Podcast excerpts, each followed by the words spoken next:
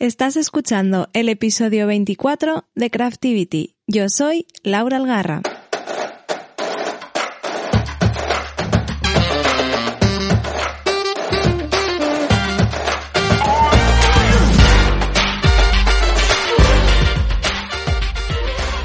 Hola, hola, ya estamos aquí, otro episodio más, de nuevo, otra semanita de Craftivity. Bueno, eh, antes de empezar, vamos a hablar de novedades como siempre, mm, ¿podemos hacer algo normal y mantenernos con una rutina aburrida? Pues no, parece ser que no podemos. La cuestión es la siguiente.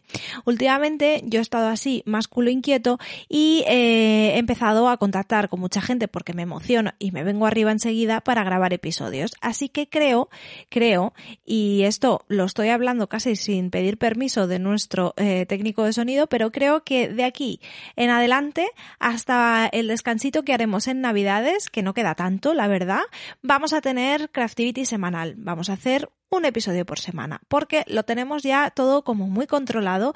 He grabado con gente muy interesante y me apetece que lo escuchéis cuanto antes.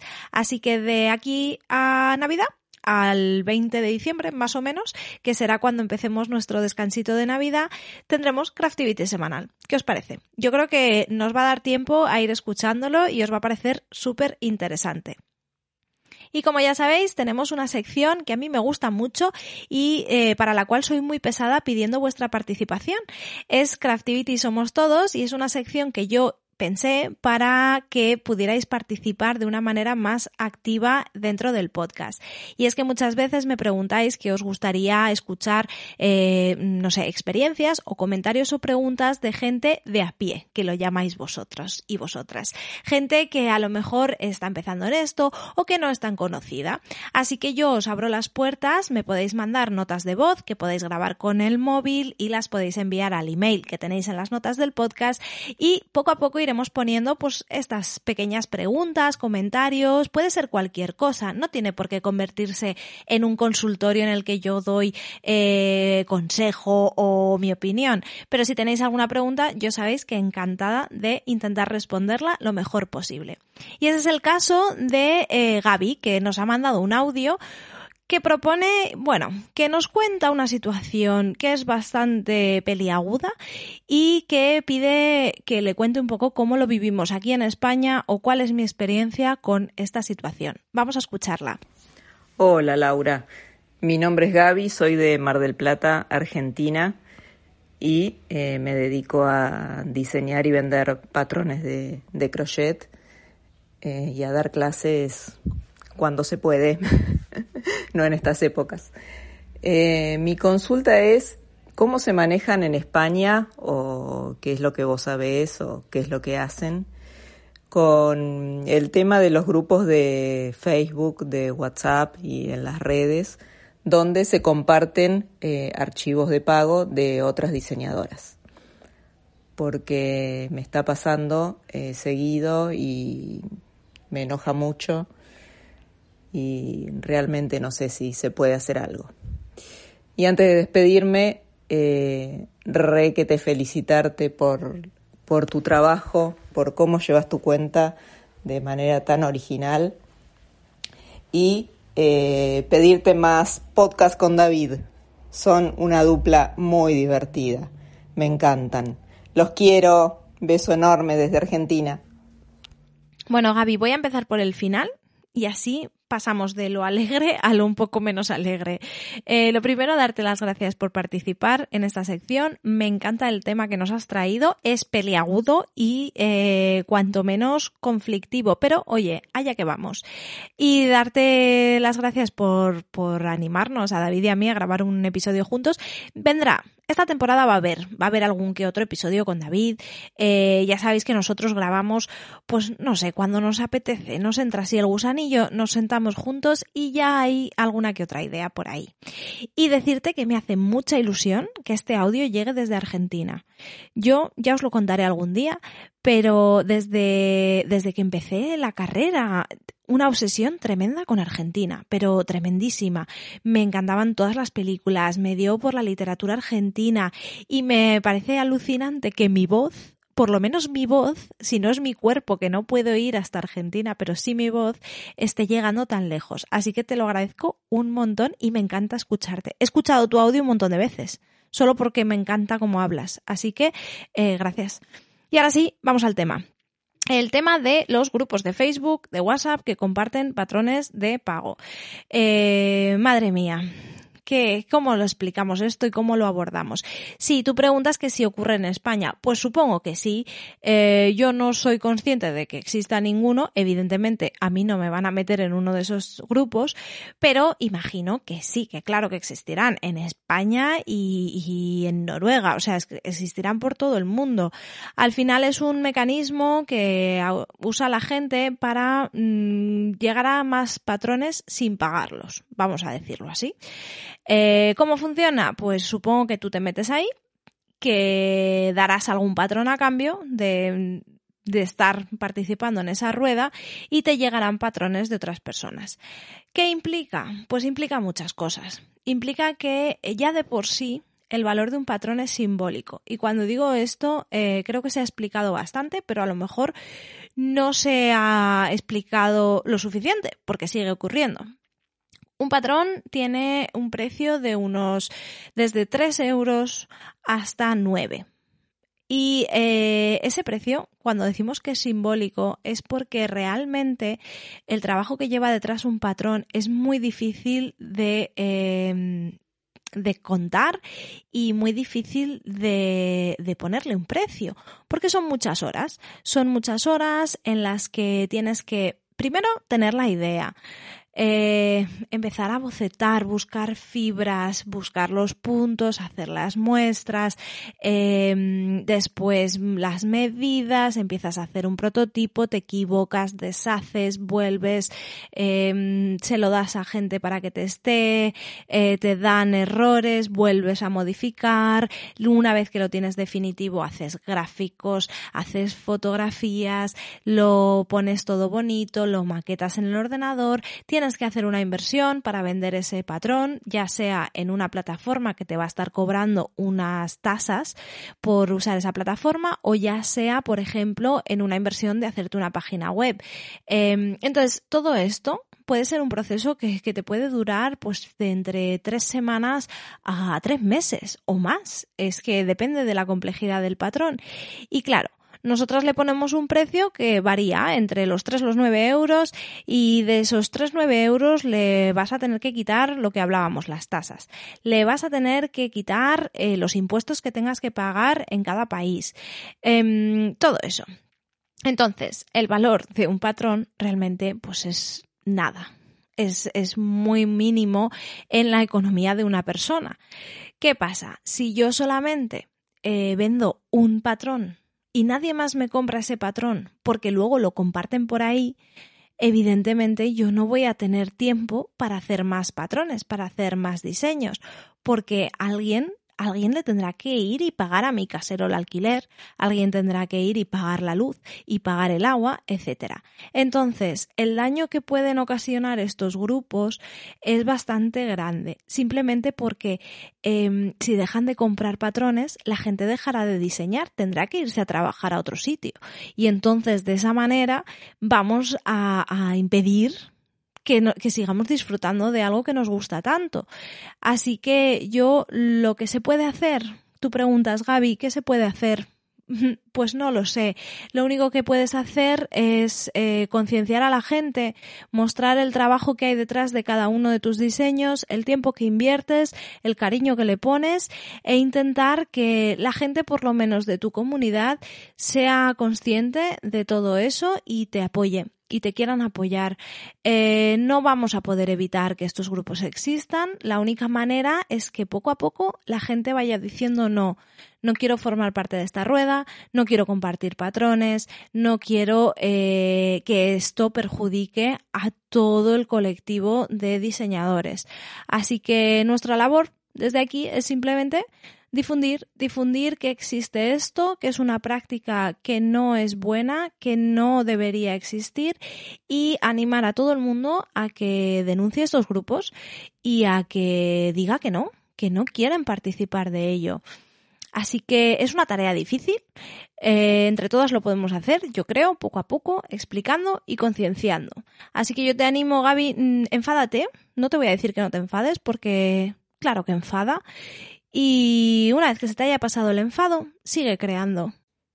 Como siempre, esta es mi opinión, la forma en la que yo veo las cosas y esto lo hacemos de la manera más interactiva posible, así que si tienes algo que decir, eh, comentar sobre este tipo de grupos, etcétera, pues nada, lo podéis hacer a través de redes, mandándome mensajes, lo podéis dejar en los comentarios de aquí del podcast, en la plataforma en la que lo estéis escuchando y si queréis, en mi página web hay un foro en el que podéis comentar cada episodio de Craftivity. Gaby, muchísimas gracias por tu aportación, de verdad, y mucha suerte, mucho ánimo y a seguir trabajando, que estoy segura de que te va a ir genial.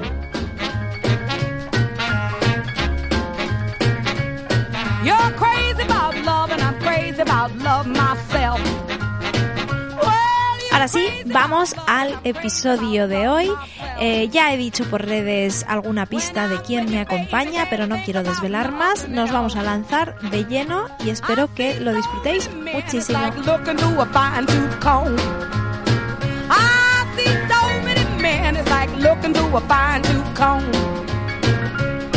But these young cats will make a good girl lose home. I wanna go north, east, south, west, every which way, as long as I'm moving. Long as I'm moving. Long as I'm moving. Long as I'm moving. Hola, hola, ¿qué tal? Como ya sabéis, Craftivity siempre está al acecho de grandes historias, aventuras y experiencias dentro del mundo craft. Y ya desde los inicios del podcast, cuando yo me hice esa lista interminable de episodios que quería grabar, yo las tenía a estas cuatro mujeres en mi lista porque me parece súper interesante lo que nos van a contar. En este episodio es un episodio tertulia en el que nos van a explicar cómo montaron el ahora muy famoso Barcelona Knits Festival, la primera feria especializada de lanas en Barcelona. Cuatro mujeres todoterreno y vamos a ir una a una ah, presentando. Ellas me han dado un orden, así que voy a intentar seguirlo. Primero tenemos a Ana. Eh, Ana, ¿qué tal? Bienvenida. Hola, muchas gracias por traernos hoy aquí. Y, y bueno, me presento un poquito. Yo soy Sí. Ana. Eh, en Instagram soy MissWasabi81. Y llevo relativamente poco en el mundo craft. Empecé a tejer en el 2013 eh, por un cambio de vida que tuve y bueno, me enganché totalmente. Estoy- ¿Empezaste desde cero? Em, Bueno, había tejido de pequeña con mi madre, lo típico que te enseñan, pero que no le muestras mucho interés, ¿no? Que tejes una bufanda y ahí se queda la bufanda en el cajón. sí. Y luego cuando descubrí Ravelry en 2013, pues eso ya fue un no parar. Qué guay. Eh, en mi orden, estoy así un poco tal porque yo tenía otro orden. Chicas, me habéis, me habéis descolocado de todo. En mi orden yo iba a presentar la otra mitad de un proyecto que tenéis de viajeras, pero no, no lo voy a presentar ahora. Voy a decirle hola a Eva. Eva, ¿qué tal? ¿Cómo estás? Hola. Bienvenida y cuéntanos. Bueno, pues eh, yo llevo, bueno, soy muy friki del textil desde siempre. Mis estudios son ah, de arte textil Y junto con Kiara tenemos una tienda de lanas que se llama La Lana Lu y que este año hará seis años con este proyecto. Olé. Así que, por un no, una mitad es Barcelona Knits y mi otra mitad es eh, La Lana Lu, mis ganas de tejer, de dar clase y de estar ahí.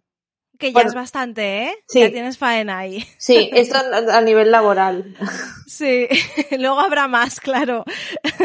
bueno, Kiara, tú eres la otra mitad. Eh, hola, ¿qué tal? ¿Cómo estás? ¿Qué tal? Hola, ¿qué tal? Hola a todos. Bueno, pues sí, yo, yo soy Kiara, soy brasileña, ya podréis notar por mi acento y todo. Y pues eso, yo soy con, con Eva, estoy en La Lana Lu, nuestra tienda de lanas, y aquí en Barcelona Knits, y yo llevo tejiendo hace muchos años. Yo aprendí con mi madre cuando yo tenía alrededor de siete años, y empecé tejiendo ropitas de muñeca. Bueno, empecé del básico de nada y entonces hacía ropitas para mis muñecas. Lo típico que luego dejé después de un tiempo y retomé ahora, pues no sé, hace unos 10 años más o menos, tenía como que inquietudes y mis manos me pedían tejer, aunque fueran como que granny squares para hacer cojines. Y empecé Sí. con esto y bueno, y no paré. vine a Barcelona hace ahora como siete años y sí que cuando llegué aquí a Barcelona, pues es cuando realmente me empecé a tejer más y conocí todo como este mundo que ahí en Brasil y en São Paulo pues está, sí que ahora existe, pero es, es distinto. Entonces, es distinto. Sí. Em, esto daría para otro episodio, pero os voy a preguntar ahora que os tengo aquí. ¿Cómo os conocisteis, Kiara y Eva, y cómo montáis la Lana Lu? Bueno, así Bueno. rápidamente nos conocimos, de siempre decimos, ¿no? Que son cosas de encuentros de la vida. Nos encontramos en una feria que es vacía y nada, y una cosa llevó a la otra, ¿no, Eva? Sí, bueno, yo no organizaba la feria, que, quede- que quede claro. Yo estaba en un momento que buscaba diferentes caminos del textil para dedicarme, daba clases de punto y a su vez tejía cosas que vendía. Y en esta feria, que en el que yo vendía cosas, que fue la peor feria de mi vida, he de decir, se me voló la carpa, pasé frío, me helé, me pasó de todo.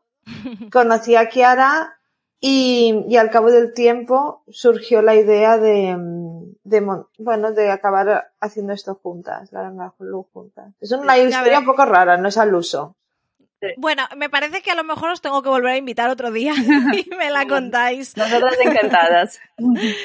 Bueno, y nos falta la última del equipo. Marta, ¿qué tal? ¿Cómo estás? Hola Laura.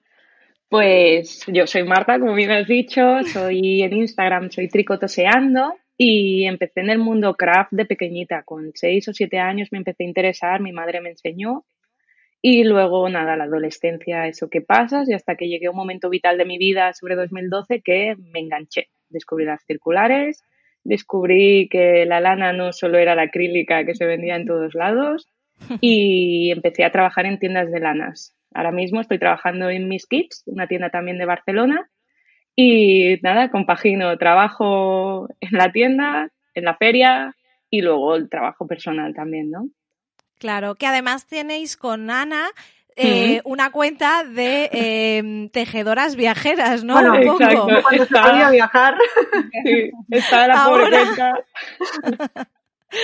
Bueno, pero que también es interesante porque creo que a todas cuando viajamos nos gusta, eh, lo primero que busco yo es dónde hay mercerías, eh, Mm. qué tiendas hay, eh, dónde puedo ir a comprar lanas que sean del sitio donde viajo, así que es un proyecto que bueno, ya retomaréis cuando Sí, nos sí. suelten y nos dejen. Es que como, como buenas frikis, eh, los viajes eran solo para comprar lanas. No íbamos Sí, a ver nada más. No, no, yo lo entiendo porque lo he hecho, o sea que. bueno, chicas, eh, llevarme a 2018, que es cuando surge el primer Barcelona Knits Festival. Imagino que el, el festival se realiza en 2018, pero os quiero preguntar, ¿cuándo surge la idea? ¿Cómo os juntáis? Eh, ¿Cómo se forma el equipo? ¿Y cómo empieza a gestionarse todo este tema del festival? Bueno, pues eh, lo explico yo, más o menos. Eh, nosotras, mm, dos a dos, ya teníamos la idea de montar un festival. Por un lado estaban Eva y Kiara y por el otro lado Marta y yo en el 2017. Y casualidades de la vida, eh, personas en común eh, vieron que las cuatro queríamos eh, montar un proyecto muy similar. Entonces eh, nos presentaron, aunque ya nos conocíamos todas, eh, nos presentaron y hubo muy buen feeling en la primera reunión que hicimos y salimos de la reunión teniendo muy claro de que ese proyecto iba a ser de las cuatro porque tuvimos muy buenas sensaciones y, y bueno, así, así fue. Empezamos a trabajar en 2017 porque organizar un festival lleva mucho tiempo y mucho trabajo detrás. Ya me Mucho más- imagino ya. Mucho más de lo que la gente se puede llegar a imaginar. Y, Sí, sí. y bueno, así empezó, empezó todo. Qué guay. Eh, bueno, ya has dicho que lleva mucho. Yo os he dicho eso del vamos a 2018, pero me imaginaba que empezaríais mucho antes porque, vamos, un festival no se organiza de la nada. Eh, contadme, aquí voy a cotillear, ¿vale? Un poquito, eh, para que nos contéis cómo es esto y que se valore también el trabajazo detrás, porque yo creo que vamos a la feria, nos lo pasamos genial. Y luego decimos, venga, ya la del año siguiente, ¿no? Y vosotras tenéis que estar agotadas, muertas, de decir, ya no, no puedo más. Así que vamos a poner un poquito en valor todo ese currazo que os pegáis. Contadme, en el primer Barcelona Knits, que imagino que sería un poco el más difícil, eh, ¿cómo fue el tema de la organización? ¿Cómo lo planteasteis? Eh, ¿Quién hace qué? ¿Qué dificultades os, os encontrasteis? Contadme así un poco de todo. Bueno, de dificultades todas, ¿no? Porque es decir, estábamos empezando es decir, teníamos el conocimiento de lo que sería participar de ferias, ¿no? Como, como personas que van a asistir a ferias y tal, o del negocio, pero claro, montar una feria nosotras del, del tamaño que es este, pues no teníamos ninguna, no sabíamos exactamente cómo hacer. Entonces, eh, primero, lo más importante era conseguir un espacio. Claro, es muy difícil encontrar un espacio que tenga una sala de exposición con mm. un espacio para talleres en Barcelona que sea céntrico y mm, accesible a nivel económico. Entonces nos costó mucho encontrar el espacio. La primera feria lo hicimos en el CREC, que es un coworking en Pobla Sec. Pobla Sec, ¿no? Que siempre me lío con, con, los barrios, pero bueno, en Pobla Sec. Y entonces, una vez teníamos ya el espacio, era mucho más fácil para, claro, cuántos expositores podemos tener, cuántos talleres podemos. Y a partir de ahí, sí que el primer año nosotros nos pusimos en contacto tanto con expositores como con los talleristas. Fuimos ahí como que no, llamando a las puertas y a partir de ahí como que la voz corrió y entonces otras marcas empezaron a, empezaron a ponerse en contacto con nosotras. También decir que en el primer año tuvimos el apoyo, ¿no? Joji nos, nos dijo sí, entonces tener es, eh, nos dio mucha fuerza para ya dar, presentarnos a otros talleristas y otras marcas, teniendo a Jorge y la Aime, que también nos apoyó desde el principio, nos ayudó mucho a conseguir más gente. Y a partir de ahí, pues fuimos montando un poquito el puzzle de, de todo. ¿Cómo, os, ¿Cómo, os, apañáis? Eh, ¿Quién hace qué? Es que yo por. Sí, ¿eh? mira, yo, yo soy Kiara, ¿no? Porque como solo nos están escuchando, yo me dedico a la parte de mm, atención al cliente y la parte de la web. Entonces, toda la información que tenemos, que recibimos de, bueno, todo el contenido de la web, lo pongo yo. Sí que tenemos luego detrás otros mm, programadores que nos ayudan con la parte más técnica, pero lo que es contenido soy yo. ¿Y las demás qué vais haciendo? Ana, ¿qué haces tú? Yo me encargo de los expositores. Eh, cuando abrimos convocatoria, bueno, eh, seleccionar, bueno, seleccionar, hacer un resumen de todos los que han entrado y luego eh, todo el contacto que hay con ellos durante todos los meses previos de la feria y durante la feria. Claro. ¿Eva? Yo me encargo de patrocinadores soy la que pues eh, contacto con ellos, eh, estoy al día de lo que necesitan o de si hay algo, ¿no? O que me pasen la información para poner en la web y luego de las actividades que hacen gratuitas también lo gestiono yo. Y Ana, y Marta, perdón. Yo me encargo de talleristas y eventos varios. Yo estoy ahí persiguiendo y soy la que manda los mails, ahí insistiendo con los talleristas a ver qué hacemos, qué no hacemos, qué acordamos es que es mucha gente ¿eh? la que tenéis ahí que gestionar, me parece. Y solo una cosita que no comenté antes del tiempo de organización de la feria, que preguntaste, es decir, cada feria tarda alrededor de un año para, para conseguir. Entonces empecemos la feria del 2018, nosotras en 2017 empecemos a organizarla. Claro, y esto os lo he comentado antes de empezar, pero me parece súper interesante porque cuando empiezas un proyecto que es de cero, eh, que nadie te conoce, lo que has dicho, bueno, si alguien te, te hace como de sponsor o incluso te acoge, te apadrina, diríamos, ya te ayuda. Eh, una de mis preguntas eh, es cómo empezáis el, el proyecto y me refiero a económicamente me imagino que habrá una inversión por vuestra parte que en una primera edición no tendríais ni idea de dónde iba a parar. No sé si. Totalmente. el primer año eh, hicimos una apuesta, una apuesta con ahorros nuestros y a ver qué salía de allí. Y mm. afortunadamente salió, salió bien. Pero sí, sí, la, mm. la, inversión inicial eh, fue de nuestro bolsillo. Y por eso el local del primer año no es igual al del segundo año. Es decir, mucha gente el primer año nos decía, ¿y por qué no habéis cogido un local más grande? Y era como, bueno, es que estábamos jugando una carta que no sabíamos que iba a salir de ahí. Es decir, eh, es muy fácil decir arriesgate. Ya. Pero claro, hicimos una inversión y aquel local era lo que, lo que podíamos abarcar y lo que creíamos que íbamos a poder recuperar. Eh, estuvo muy guay, ¿eh? A mí me gustó. A mí me gustó un montón. De hecho, yo vine desde Londres. Yo todavía vivía en Londres y enganché a una amiga. Eh, vente, que, que vamos al festival. Que mi amiga flipó porque, bueno, supongo que habéis estado en festivales de fuera de España. El que hacen en, en Londres, el Knitting and Stitching ese festival, claro, ahí la gente es como súper calmada, todo muy relajado. Y cuando llegué con mi amiga aquí, alucinaba, decía, ¿pero qué es esto? Pero, pero, y todos os abrazáis y todos tal. Y era como, sí, esto es así. es un tinte diferente a lo que puedes encontrar por ahí más calmado, más tal. A mí me pareció genial, ¿eh? Es normal que empezarais con algo más pequeño. Es normal no las inversiones, pues eso. Eh, os quiero preguntar, valores y qué objetivo tiene o teníais en mente o si lo habéis cambiado cuando formasteis el Barcelona Knits Festival. Bueno, en cuanto nuestra idea era montar, eh, pues esto, traer a, Barcelona, a España, cosas que habíamos, festivales que nos gustaban, una idea de, esto y luego también que el, nosotros en la tienda lo que veíamos es que hacíamos intermediario entre tintoreras y consumidor.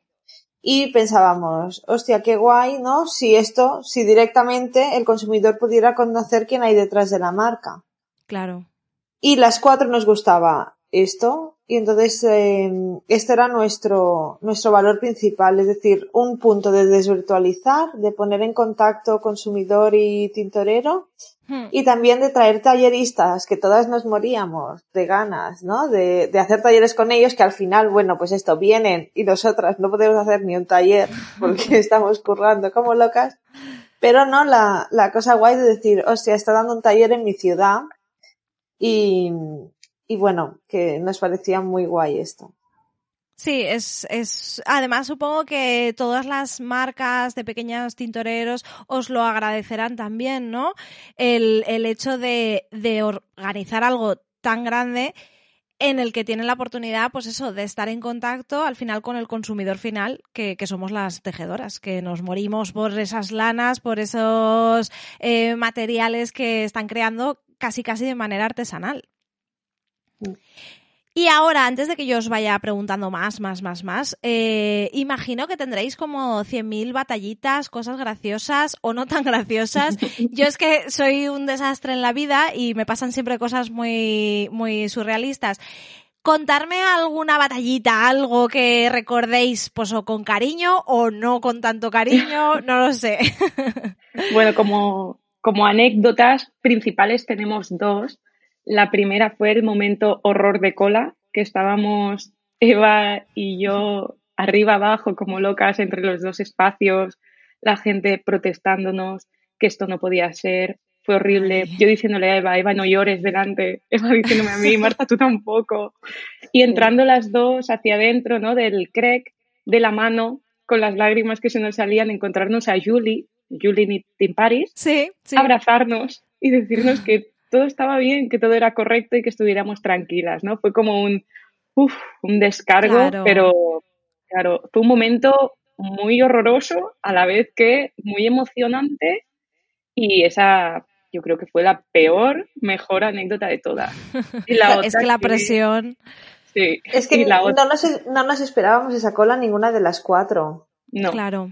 Fue horrible, claro, fue horrible. Porque en ese primer festival, o sea, yo por ejemplo, os, os pregunto, yo me acuerdo que yo compré la entrada y, y, yo me acuerdo de hacer cola, pero bueno, como iba con mi amiga y estábamos charlando, a mí realmente me dio un poco igual. Eh, ¿Por qué pasó lo de la cola? ¿Qué, ¿Qué, fue lo que os pilló por sorpresa? Claro, era el, el CREC tenía un aforo limitado y la gente entraba pero no salía. Nuestra idea era que la gente iba a entrar, iba a comprar, iba a salir y se iba a ir al otro espacio, al CFD.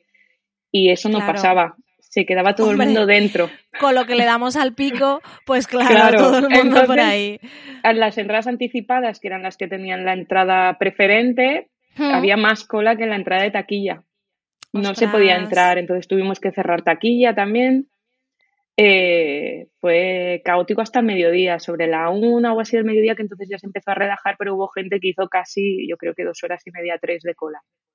en el momento yo no, cumbre. Yo no recuerdo tanto, ¿eh? No recuerdo tanto. Sí, sí, sí. Pero bueno, de todo se aprende, ¿no? Sí, exacto. A ver, sabemos que el sábado por la mañana va a haber, va a haber siempre cola. es el momento que todo el mundo quiere ir. Pero ya las gestionamos distintas. Taquillas ya no abrimos y hasta que no está todo el mundo de entrada anticipada. Claro. ¿Y la otra que nos ibas a contar? Sí, la otra es que agotamos el pan en todo Poplasec, en todo el barrio. En todos los restaurantes y bares se acabó el pan. ¿Solo el pan? Sí, sí, bueno, y la comida en general, pero el pan era lo principal porque el Carré Blay, si no me equivoco, es una calle que está llena de bares de tapas y de pinchos. Ah. Y básicamente se quedaron sin pan para los pinchos. Ostras, eso lo tendríais que añadir, ¿no? Como logros del festival. Sí, agotar la comida en los bares. Sí, sí. Y bueno, después de esta primera edición que terminasteis, llega la segunda edición. Eh, ¿Cómo acabáis? O sea, vosotras cerráis en 2018, primera edición, con todo esto, subidas, bajadas, dramas, no dramas. ¿Tenéis ya súper claro que vais a hacer otro festival? Sí, lo que nos pasa, sí que es verdad que cuando terminas en plan, ¿no? hacemos la feria y estamos, ¿no? Pasan esto, todas estas cosas durante el fin de semana de la feria y después viene el desmontaje, que estemos, ¿no? Todo el fin de semana agotadísimas, pero y desmontar todo. Estamos a lo mejor hasta las 12 de la noche del domingo, ¿no? Pero hay un subidón que ya en este mismo fin de semana estamos las cuatro ahí, wow, ¿y qué vamos a hacer? Y tal y cual. y la, la verdad es que en este mismo fin de semana ya sabemos, de la primera edición ya vimos que funcionaba y que tenía mucho tirón y que entonces que la gran acogida que tuvo ya sabíamos que, haríamos la segunda edición.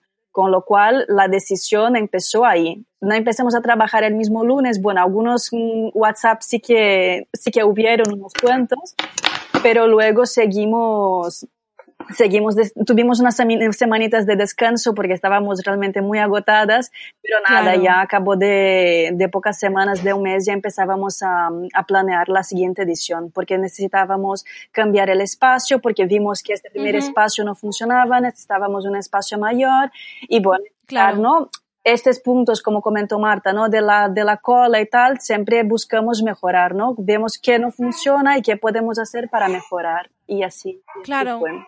Pero es que además es un, es un proceso natural, ¿no? Eh, en la primera vosotras no tenéis ni idea, vamos, nadie había montado un festival y tenéis que ir refinando cosas e ir, e ir, e ir aprendiendo.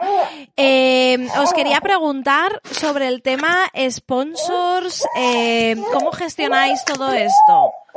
Bueno, el tema de patrocinadores, quien lo lleva es, es, Eva, que es la responsable. A ver si ella puede contestar ahora porque está con Olivia en brazos. Para sí. creo que Eva puede hablar mejor de Olivia. ¿Puede? Perdona, sí. bueno, tengo... Tranquila. Si quieres, Eva, pregunto otra cosa y volvemos a los sponsors en un momento. No, está bien. Tengo una hija de tres meses. Claro. La vida es así, oye, eh, es lo que hay. Entre feria y, feria. Claro, eh, ¿cómo lo llaman, no? Conciliar, pues. exacto. Pues te preguntaba por los sponsors, que cómo gestionáis esto. Ya desde el primer, desde el primer festival tenéis sponsors. ¿Es difícil conseguirlos? Eh, ¿Son esenciales para el festival? Son esenciales.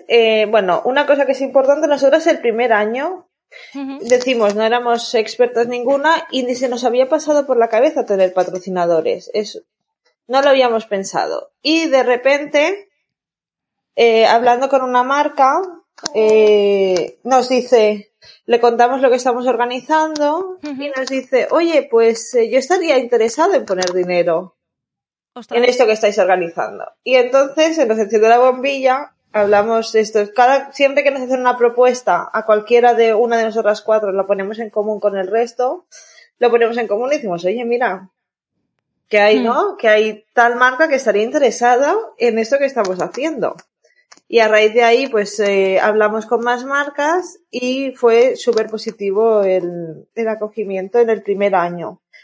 Claro, después del primer año sí que ha habido muchas marcas, oye, hemos visto esto. Claro pues, eh, ¿qué tenemos que hacer para formar, para ser patrocinadores de vuestro evento? Y la verdad que estamos súper contentas y por este año son esenciales. Este año sin patrocinadores eh, no saldríamos adelante.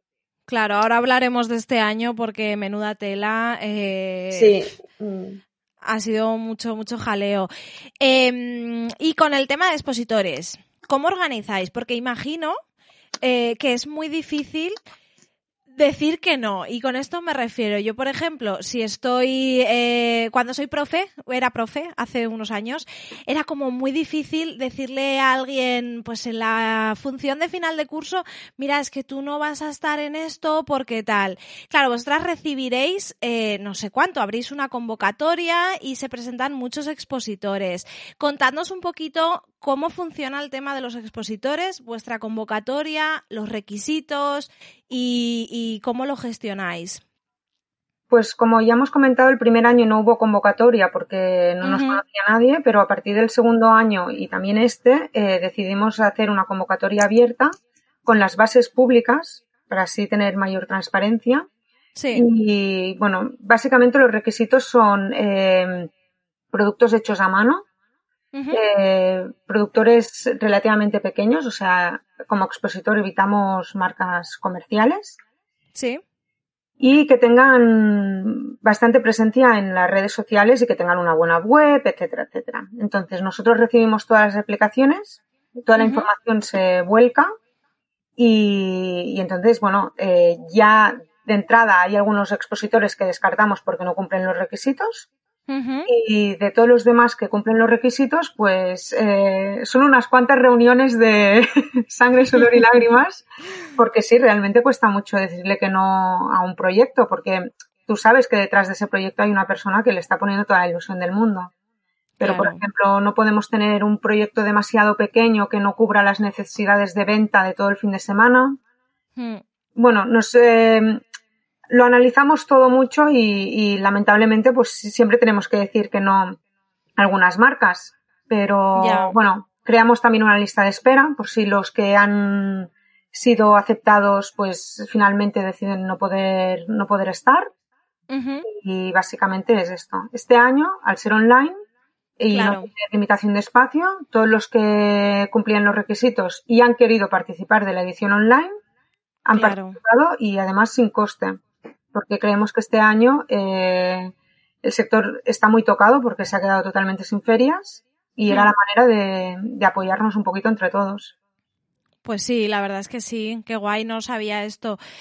Eh, ya que has sacado el tema de 2020, de este año y de la catástrofe esta que estamos viviendo, eh, vosotras habéis sido mmm, muy rápidas en cambiar. Venga, eh, pasamos del presencial al digital. Imagino que el curro habrá sido otra vez algo completamente nuevo. Em, volver a reestructurar todo. Contándonos un poquito cómo ha sido este plan de pasar de lo presencial a lo digital. Sí, bueno, la verdad que hemos tenido que rehacer la feria por completo. Nosotras hmm. en enero ya tenemos talleristas cerrados.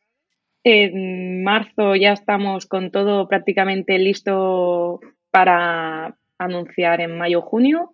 Y claro, la decisión la tomamos, si no me equivoco, en junio este año. Hemos estado retrasándolo todo al máximo, todos los anuncios, para no pillarnos los dedos. No queríamos que ni empezar a vender nada, ni empezar a, al, bueno, alquilar nada más, no fuéramos bueno, claro. a pillarnos nada. Y eso, hemos empezado completamente de cero. Ver qué plataformas nos funcionaban, ver cómo lo podíamos hacer, que siguiera siendo atractivo a todo el mundo y que no perdiera la esencia de una feria física, que es la gracia que creemos que tiene. ¿No? Que sí que es verdad digital, pero lo intentamos englobar todo dentro del fin de semana para que así la gente tenga la sensación de feria. Claro, claro. Te, os quería preguntar cómo exactamente, porque he programado el episodio de manera que va a ocurrir antes de la feria, ¿vale? Eh, entonces, em, explicarnos cómo podemos, porque a lo mejor hay gente que está un poco confundida de, y ahora yo cómo hago esto, yo quería ir al Barcelona Nits, pero es digital, para que no se pierda esa esencia, ¿cómo lo habéis organizado? Básicamente. ¿Cómo puedo participar? ¿Sabes? ¿Cómo puedo comprar? exacto.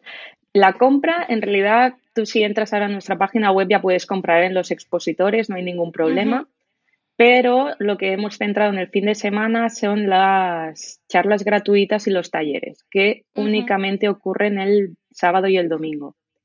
Eh, desde casa, plataforma Zoom, las actividades gratuitas serán directos de YouTube.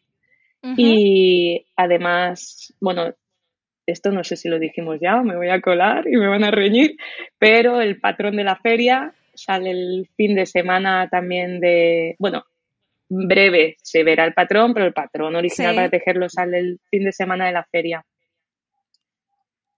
Muy bien. Em, también he visto en la página web que claro, este año pues no estamos comprando esa entrada, ¿no? Eh, de, pues no, no, me acuerdo si eran 10 euros o una cosa así para entrar a la feria. ¿Cómo os podemos apoyar? Porque ya ha quedado claro que es mucho trabajo, que es mucho esfuerzo y por mucho que sea digital, eh, el curro os lo habéis pegado igual. Entonces, aparte de comprar en expositores, ¿cómo os podemos apoyar al, al festival? Eh, se puede hacer o al comprar un taller hay el donativo o bien hay una entrada simbólica que viene a ser el donativo que está como producto individual o si no con el merchandising también. Es una manera de apoyarnos. Un merchandising muy bonito este año, una chulería en grande para poder cargarla de lanas y proyectos. Sí, sí, está muy chulo. Vale, genial. Eh, ¿Cómo creéis que ha sido la acogida del digital? Eh, yo creo que ha sido muy buena la verdad. Creo que todas estamos de acuerdo. La gente se ha volcado muchísimo, está respondiendo muy bien a los talleres, a las actividades. Hay ganas. Este año no ha habido ninguna feria y esto, aunque sea digital, las ganas están ahí. Qué guay. Eh, ¿Por qué creéis, esto es una pregunta que yo tenía, ¿por qué creéis que desde el principio, con sus cosas, ¿no? Que sí, ahora hay mucha cola, que sí tal, pero desde el principio fue un festival que, que tuvo muchísimo, muchísimo éxito.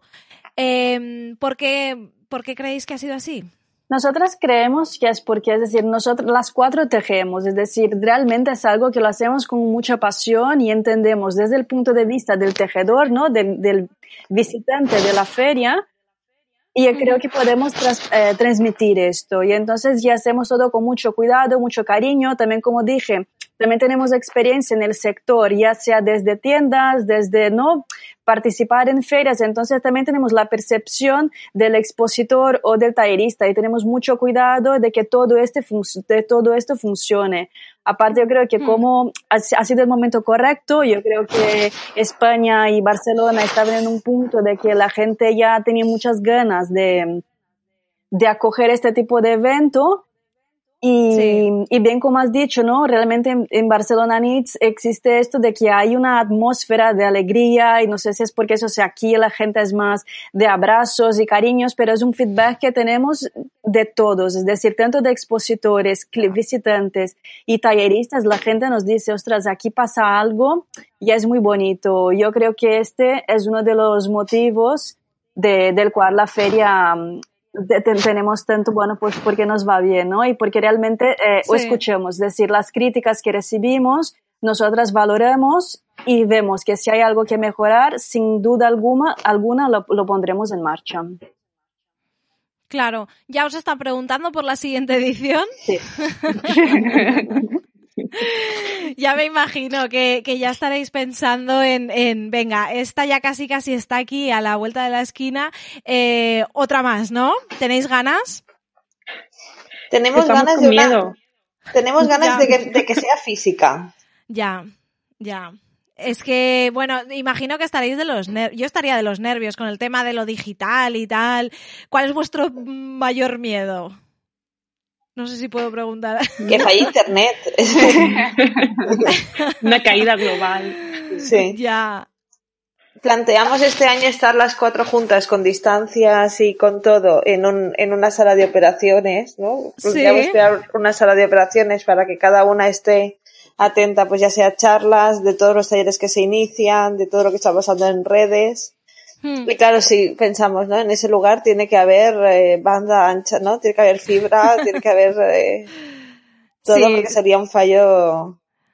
Bueno, pero también os digo que, que, pues es que esas cosas también pasan. Si de repente se cae algo, oye, eh, es que está un poco fuera de vuestro control. Mm, ya todo lo demás lo podéis más o menos controlar, pero el Internet yo creo que no. No sé si habéis visto alguna de IT Crowd, eh, la serie esta de los informáticos, que es la cajita esta que le dicen, esto es el Internet, tienes que tener cuidado. Pues es que al final el Internet no, es que está fuera de nuestro, de nuestro alcance. Y entonces, si pasa, pues, pues pasó. Yo creo que la gente lo comprenderá, ¿no? Y si no, pues ya aprendéis, pero esperamos que la siguiente sea en presencial, por favor. Eso esperamos. Bueno, chicas, ya casi casi terminando, eh, os quería, bueno, eh, en esta temporada de podcast, lo que estamos haciendo es una especie de preguntas encadenadas, ¿vale? Entonces, una invitada dice la pregunta para la siguiente, pero no sabe quién es quién, ¿no? No os digo quién va antes. Bueno, vosotras no sabéis quién va antes porque esto lo estoy grabando con mucha previsión. Así que, la invitada de antes os ha hecho una pregunta que eh, podéis contestar individualmente cada una o si queréis nombrar una portavoz. Eh, ella tiene un montón de libros y eh, dice que hay veces que leyendo los libros de repente una frase o una palabra le hace mm, sacar un proyecto de esa frase, de esa palabra que lee. Entonces quiere saber si hay alguna frase o alguna palabra que os inspire para sacar un proyecto o que ya os haya inspirado. ¿Quién empieza? Pues no sé muy bien de una frase. Ella decía que, bueno, que tiene muchos libros de arte y que a veces, pues eso, leyendo y tal, de repente lee una frase y dice, ostras, pues eh, esto, esto me inspira tal. No sé si os ha pasado alguna vez. Bueno, a mí sí que me ha pasado esto, ¿no? Que lees algo y dices, ay, de aquí sacaría, sacaría algo para, para crear un proyecto. A mí no me pasa tanto por leer o tal, a mí me pasa más cuando veo los colores o veo las texturas, a mí me viene más por ahí. Más visual. Sí. O quizás... Marta. Eh, estoy pensando, pero yo, pienso, no, es que yo soy muy culo veo, culo quiero. ¿eh? Tengo inspiración. Os voy a preguntar así más en concreto, si que ya va un poco enlazado con las preguntas rápidas que suelo hacer yo. Si mm, tuvierais que decir eh, un festival que fuera para vosotras eh, referente a la hora de vosotras crear el vuestro, ¿cuál sería? Me podéis decir el que queráis.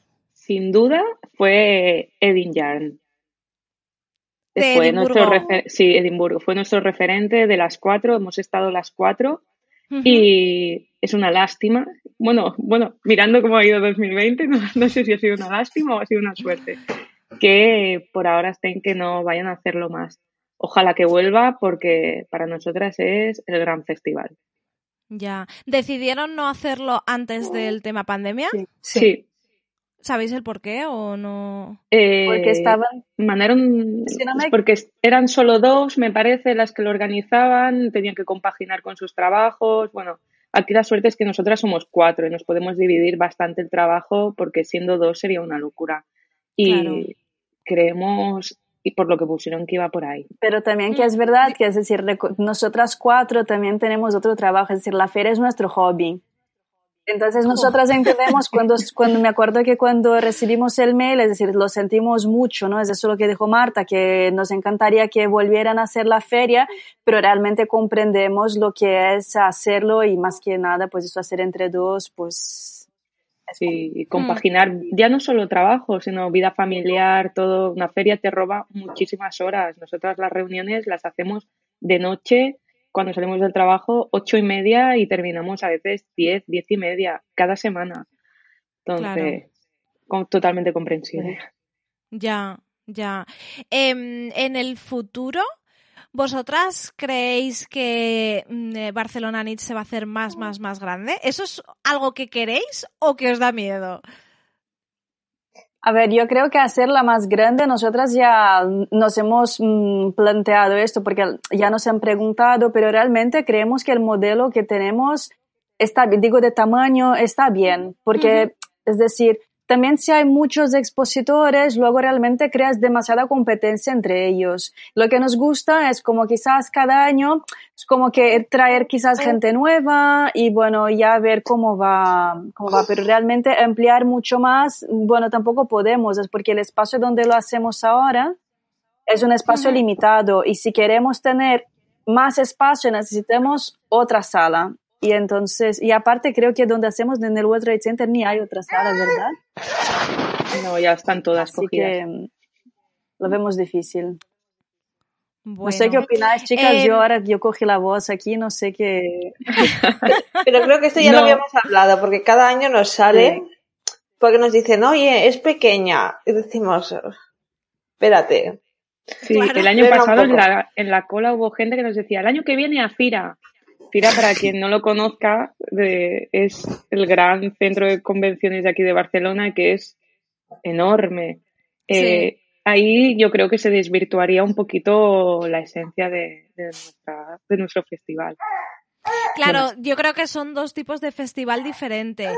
Eh, yo, por ejemplo, que os he hecho referencia al que yo estuve cuando estaba en Londres, no tenía nada que ver, principalmente porque es eh, tipo feria de muestras, ¿no? Entonces es un sitio enorme donde tampoco los expositores tienen por qué ser eh, artesanos o que esté hecho de una manera más, eh, pues eso, más pequeñito.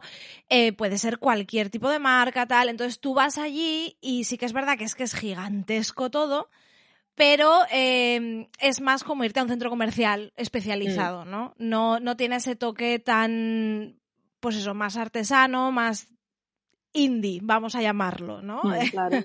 Mm, y claro, yo creo que sería si os fuerais a un tipo de feria de muestras, pues ya no sería el mismo Barcelona Nits. Esto es mi opinión, ¿eh? Yo aquí hablando por hablar.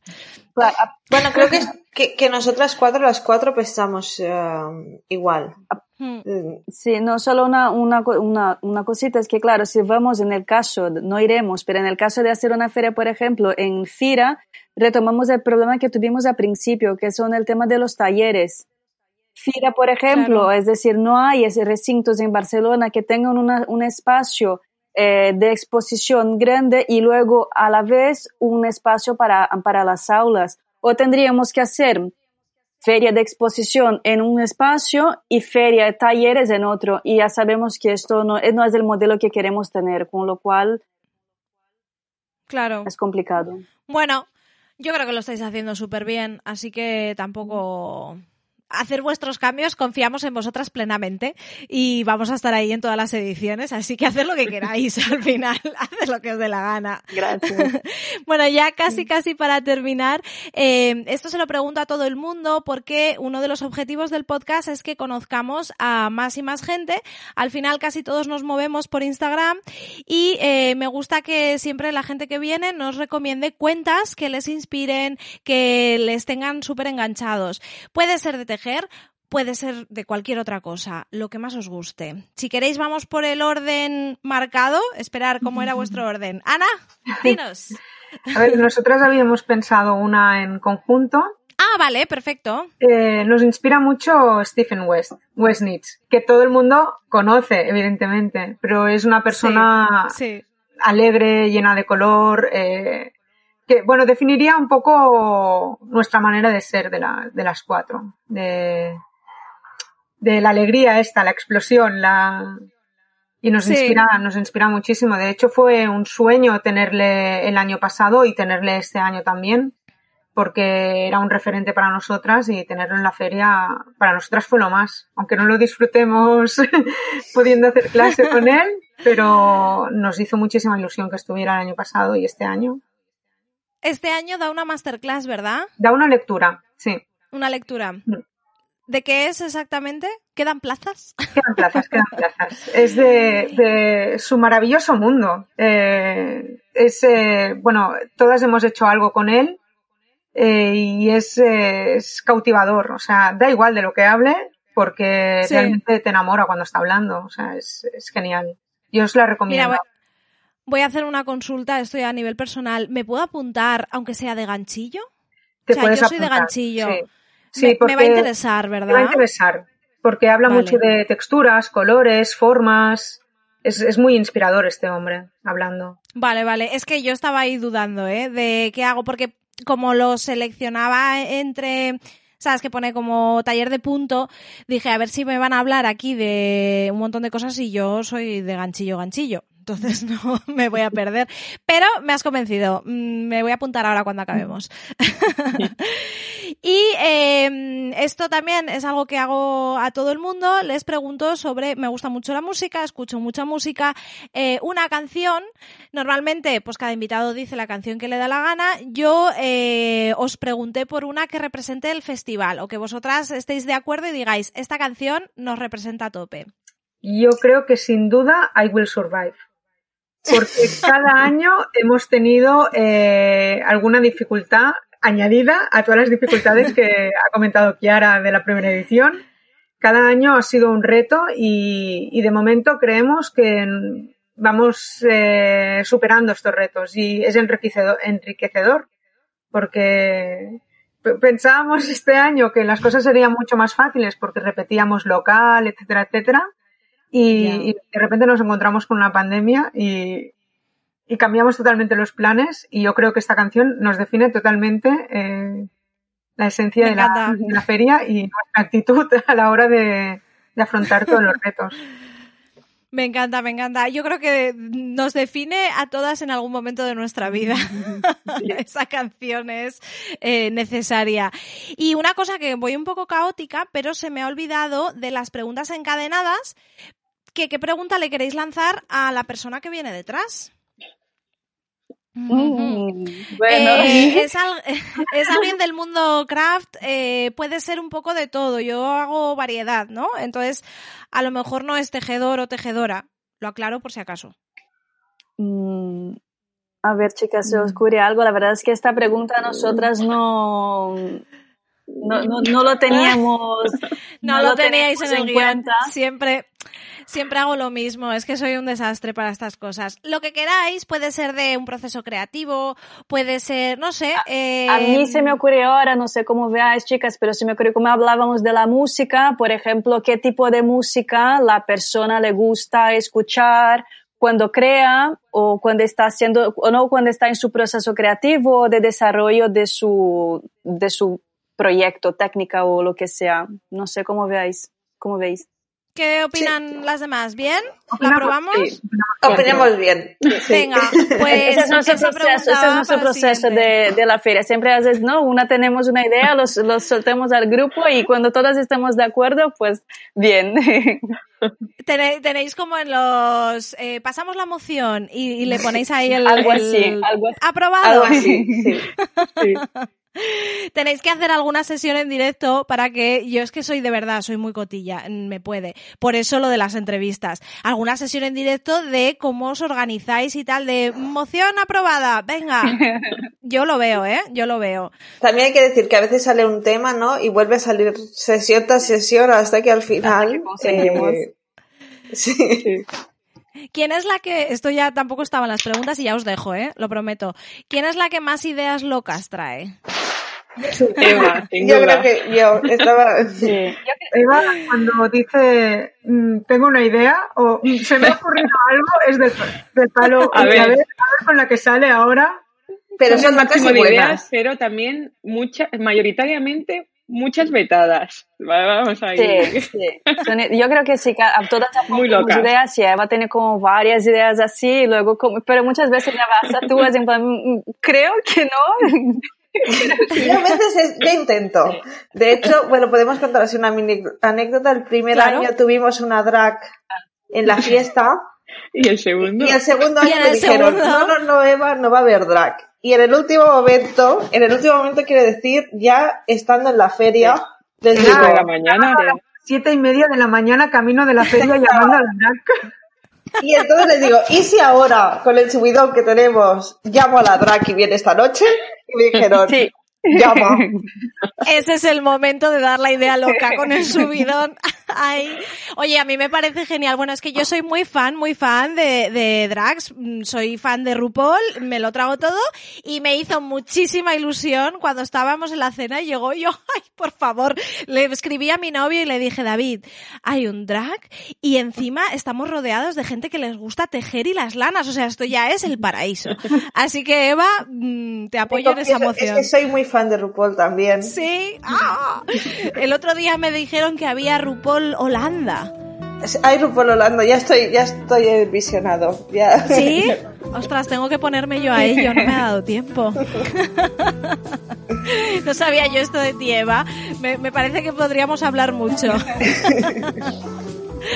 Pues nada, chicas, os quiero agradecer este ratito encima en mitad de organizar el festival. Eh, ha sido un placer charlar con vosotras. Mm, Fui pesada dándoos la brasa para quedar, para quedar, para quedar. Mm, Os lo agradezco infinito, infinito y os deseo muchísima suerte en la edición digital. Bueno, muchísimas gracias a ti por el espacio. Ha sido genial y nada, eh, espero veros prontito en persona. Si no es este año, pues en el, el festival del, del año que viene. Perfecto. A ver, cruzando dedos estamos, 2021. Claro que sí. bueno, un besito, chicas. Chao, chao. Chao. No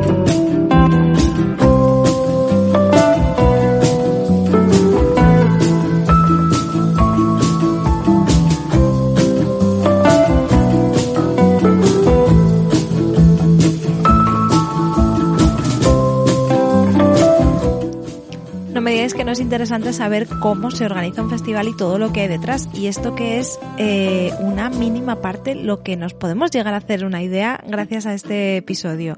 Desde aquí agradeceros chicas el habernos dedicado este tiempo. Ha sido muy interesante y os deseamos lo mejor en este festival que está por llegar. Si estás escuchando este podcast el día que sale, eh, todavía no ha sido el día del festival, del Barcelona Niche Festival, el fin de semana del 7-8 de noviembre. Así que estás a tiempo de cotillear cómo participar en el festival, cómo apoyar a estas cuatro chicas y a todo este proyecto que es maravilloso. Y con muchas ganas de que en 2021, cruzamos los dedos, podamos vernos todos allí en Barcelona. Y ahora sí, ya vamos a la despedida. No sin antes recordaros que si os ha gustado este podcast podéis apoyarnos dándonos a un corazoncito, unas estrellitas o dejándonos un comentario. Y si os ha gustado mucho, muchísimo, pues también podéis compartir que nos estáis escuchando para que más gente descubra este podcast. Nos vamos ya. Os recuerdo que nos escuchamos en siete días, así que es muy poquito tiempo. Espero que lo paséis muy bien esta semana, disfrutéis y os cuidéis mucho. Hasta pronto.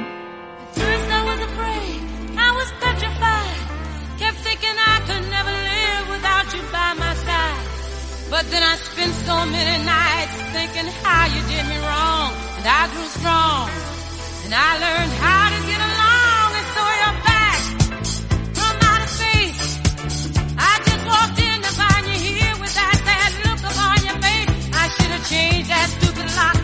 have made you.